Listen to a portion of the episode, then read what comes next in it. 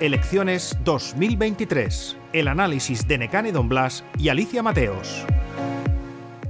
Falta un día para que empiece la campaña electoral y la vivienda es uno de los temas en los que se están centrando los principales partidos políticos. Efectivamente, Alicia, tienes toda la razón. La vivienda va a ser uno de los temas centrales de campaña y, de hecho, eh, la vivienda está siendo uno de los temas centrales de pre-campaña, porque la campaña electoral es para las elecciones autonómicas, pero se está viendo que Pedro Sánchez ha entrado en campaña con una serie de anuncios clarísimos en materia de vivienda que eh, supongo que se presuponen dirigidos a que los electores voten al PSOE. Uno de ellos es el hecho de que se ofrezcan terrenos de defensa para construir vivienda, que se apruebe un aval para quienes compren la primera vivienda, queramos que no, estamos en campaña electoral y en mi opinión Pedro Sánchez ha entrado en campaña. No sé tú cómo lo ves, Alicia. Totalmente de acuerdo, sin lugar a dudas la vivienda es uno de los principales problemas, por no decir el principal, de los ciudadanos de Baleares. Lo que a mí me choca es que Pedro Sánchez, igual que el PSOE, Podemos y MES aquí en Baleares llevan gobernando ya ocho años a nivel estatal 4 y que sea justo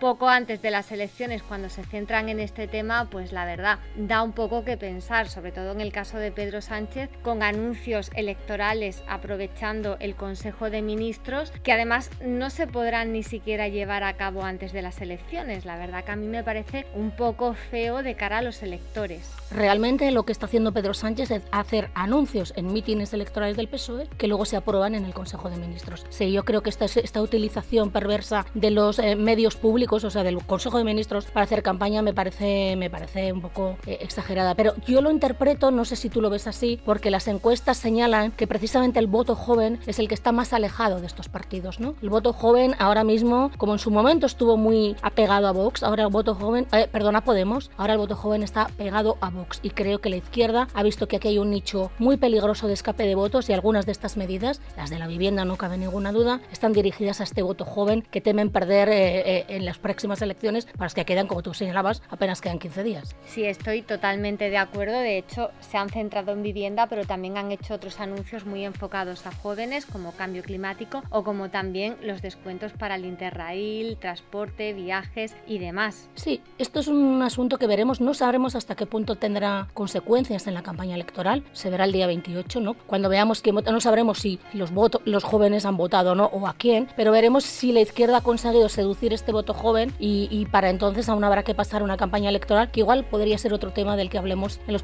próximos días. ¿Qué te parece, Alicia? Totalmente de acuerdo, Necane. Elecciones 2023. Un podcast de última hora editado por Ainhoa Sanso.